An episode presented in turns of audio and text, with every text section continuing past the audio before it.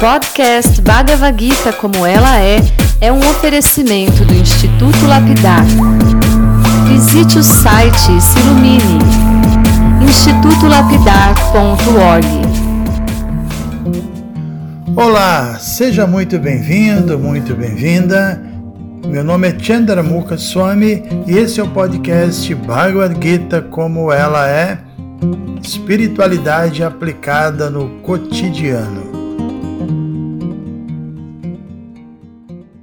Começar lendo é, o verso 22, talvez o 23 e o 24. Então vamos lá, 22. Aquele que se contenta com o ganho que vem automaticamente, que está livre de dualidade, não inveja, que é estável no, no sucesso e no fracasso, nunca se enreda, embora execute ações. Então, Krishna está falando aqui de três características importantes de uma pessoa que atua nesse mundo tendo como base o conhecimento transcendental da Bhagavad Gita. A primeira característica é indicada aqui pela palavra santusta, que significa satisfeita, né? A ideia é que uma pessoa orientada pelos ensinamentos de Krishna, ela é treinada a cumprir seu dever, sem ansiedade, ficar satisfeita com, com o resultado que vier. Não é que, que a pessoa não faz nada por merecer, que ela se acomoda e o que vier tá bom, tipo, deixa a vida me levar, né? Essa não é a ideia. O que se recomenda é que a gente cumpra com nossos deveres, que a gente se esforce para agir é, de maneira ética, com pureza, com devoção, de acordo com a nossa natureza, e aí, e aí sim, a gente tem que ficar contente com o resultado que vai vir, se nós conseguirmos seguir a nossa própria natureza, a nossa própria vocação, e ao mesmo tempo, se a gente age imbuído do desejo de agradar a Cristo, a gente pode estar tranquilo que tudo vai dar certo, os resultados virão então, santusta significa esse contentamento natural de alguém que realmente está vinculado de uma forma efetiva à energia espiritual. Essa é uma característica mencionada aqui. A segunda é Dwandwa Atitaha, que a pessoa também está livre de Dwanda, da, da dualidade, fracasso, é sucesso, bom, mal. A gente acabou de falar que uma pessoa deve ser treinada a ficar contente com, com os ganhos que, que, que vão vir naturalmente. Às vezes, esse ganho, por incrível que pareça, pode vir na forma de perdas, né? Parece contraditório, mas não é. Se a gente estiver atento espiritualmente, a gente vai. É, se certificar que certas perdas são importantes para que o nosso caminho espiritual seja, podemos dizer assim, desobstruído, né? Não é que uma pessoa que está fixa na vida espiritual só experimenta coisas boas materialmente falando, né? Ah, é, essa é uma tendência que as coisas boas vão acontecendo o tempo todo, mas o problema é que o que significa bom ou ruim, isso, essa ideia muda dentro de um contexto espiritual, né? Mas espiritualmente falando, uma perda pode ser boa. Se a gente entende isso e a gente fica fixo em conhecimento transcendental, a gente não vai se afetar pelo que é chamado de bom, o que é chamado de ruim, o que é chamado de sucesso, o que é chamado de fracasso, tudo muda, né? Porque uma pessoa que age com conhecimento, ela sabe o que ela está fazendo e por isso ela é confiante, ela segue, como a gente disse, contente com o que vem a ela. E a terceira característica que também é importante, que a gente acabou de ler nesse verso, é vimatsaraha. Matsaraha significa inveja. Então, como terceira característica, uma pessoa que age em conhecimento, ela é vimatsara, ela é livre desse mal.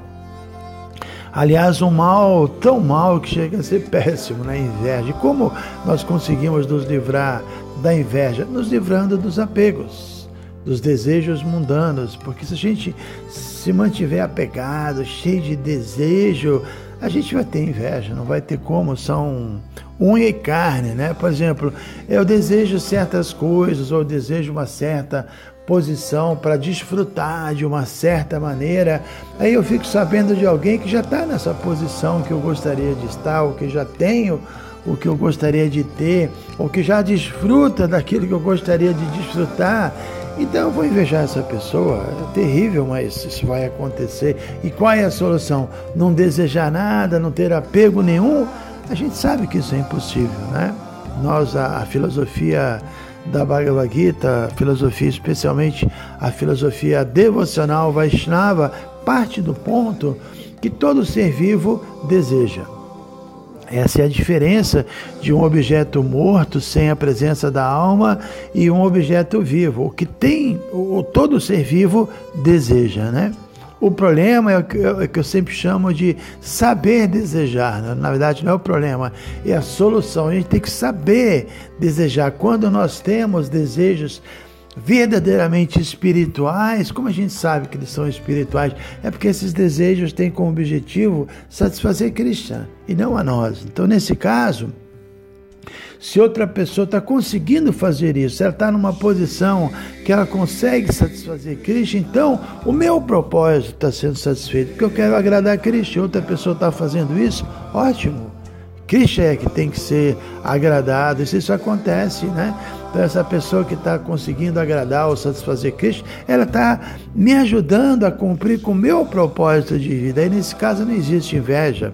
A gente pode até dar um exemplo material, sei lá, sei lá, uma mãe que quer que seu filho consiga um emprego, porque isso vai ser bom para o seu filho, vai ajudá-lo na, na sua vida pessoal, ok. Aí se uma outra pessoa ajudar o seu filho a conseguir o tal do emprego, a mãe vai ficar contente, ela vai invejar essa pessoa que está ajudando o seu filho, né? Parece um exemplo tolo, mas não é tolo. Por exemplo, eu desejo muito que haja templos de Krishna maravilhosos no maior número de cidades. Né? Por que, que eu quero isso? Porque eu quero que Krishna seja conhecido, seja glorificado. E por que, que eu quero que Krishna seja conhecido, seja glorificado? Né?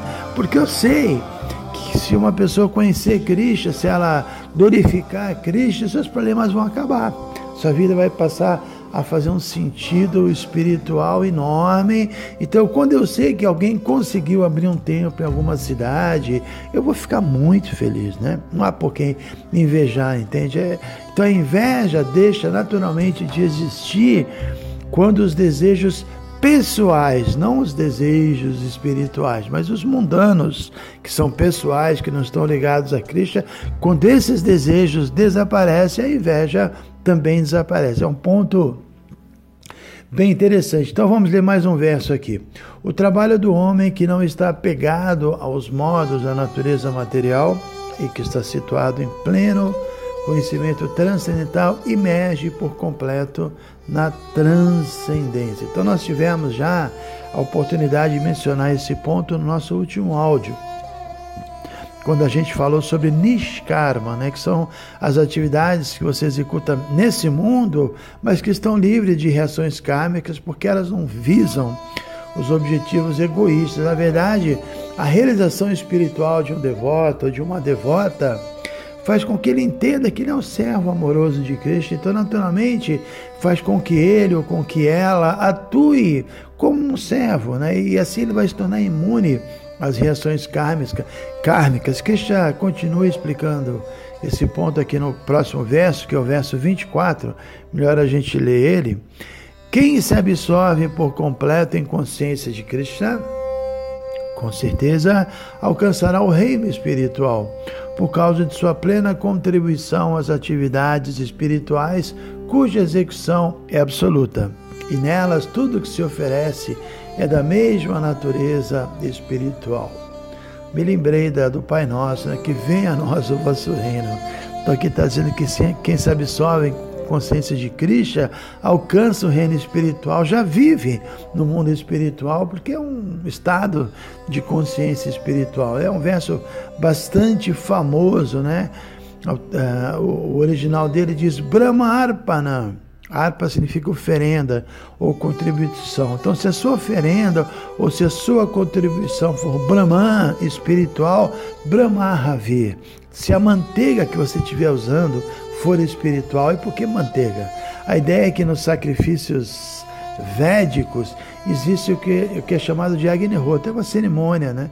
Preparam uma arena, aí se colocam lenhas, aí acende o fogo, cantam-se mantras, e a cada mantra que se canta, aí o sacerdote vai jogando a manteiga, que é o ghee, a manteiga clarificada para alimentar o fogo. Então a, ideia aqui é essa, da mesma forma, se, se aquilo que está alimentando as nossas atividades for Brahman ou for espiritual, né? a nossa, nossa intenção, se ela for espiritual, então Brahma Agno, o próprio fogo, também vai ser espiritual. A atividade em si, né? Ou seja, vai queimar qualquer tipo de karma, Brahmana Rutan. E o que foi oferecido vai se tornar Brahman. E, e finalmente, Brahmaiva Tena Gantavyam Brahma Karma Samadhina. Tudo vai se tornar espiritual. Essa ideia da purificação, mesmo que não sejamos puros, né? E é muito difícil uma pessoa totalmente pura nesse mundo, mas se ele estiver oferecendo as suas atividades a Deus sem motivação mundana, se a sua, se, se a sua vida contribuir, inclusive, para que as demais pessoas, através do seu exemplo, se tornem mais conscientes de Deus, então, se tudo estiver voltado para o prazer de Krishna e não para o nosso prazer, então a gente vai estar se purificando através das nossas atividades. Então esse verso é uma garantia de que o conhecimento transcendental irá purificar nossas atividades, né? E como resultado vai purificar a gente mesmo, vai nos libertar da, da, da, das reações kármicas. É um verso muito bom. A ideia é que o conhecimento espiritual induz uma pessoa a agir em consciência de Deus. Isso é comparado ao fogo que queima toda, toda a possibilidade de karma, de reações kármicas. Então, se nossa vida estiver voltada ao Supremo Brahman, que Deus é o Supremo Brahman, né?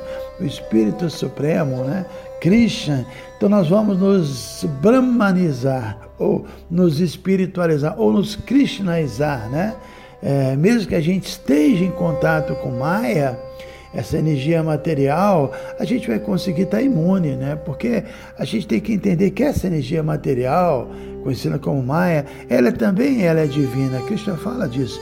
Daivi Gunamai Mamamaya Durataya. Krishna fala mais à frente, no capítulo 9, que essa energia material, Mamamaya, é minha energia e ela é Daivi, ela é divina. Então a energia material não é mundana, é uma energia em essência espiritual, porque é uma energia do Brahman Supremo, que é o Espírito Supremo. Então, se a gente usa essa energia material com propósitos espirituais, para fins espirituais, como a gente está fazendo aqui gravando e usando até a internet, o WhatsApp, com esse propósito, né?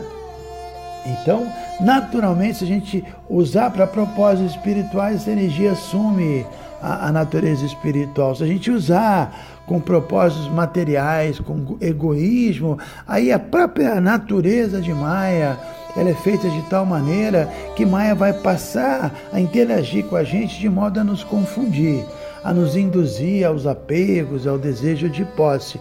Mas a energia material, quando é usada no serviço ao Supremo Brahman, essa mesma Maya vai assumir sua qualidade espiritual, sua natureza original Brahman. Então, o serviço devocional é um método realmente muito transcendental, né? E, e, e, ao mesmo tempo é bastante simples, né? Basta a gente utilizar tudo que a gente tem é, acesso ao serviço Krishna. Aí, nesse caso, a execução do nosso nossas atividades, nós mesmos como executores, aquilo que a gente oferecer, e tudo isso vai estar vinculado ao absoluto e vai atingir a plataforma espiritual. Isso é um conceito profundo e verdadeiro de yoga, né?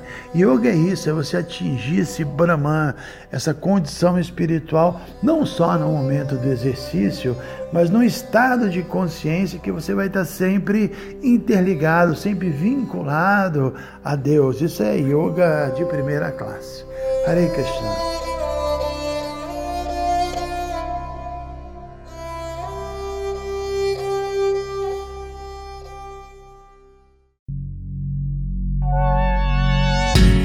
Se você se interessa por este conteúdo, Não deixe de fazer o curso Bhagavad Gita para iniciantes com Chandramukha Swami. Para você se informar, é só entrar no site institutolapidar.org. Você vai ver que é um curso completo. Você vai estudar todos os 700 versos e vai entrar nos principais elementos filosóficos da Bhagavad Gita. São bem mais de 100 horas de estudos. Você pode assistir a hora que quiser e quantas vezes quiser. Dá um pulinho lá então. institutolapidar.org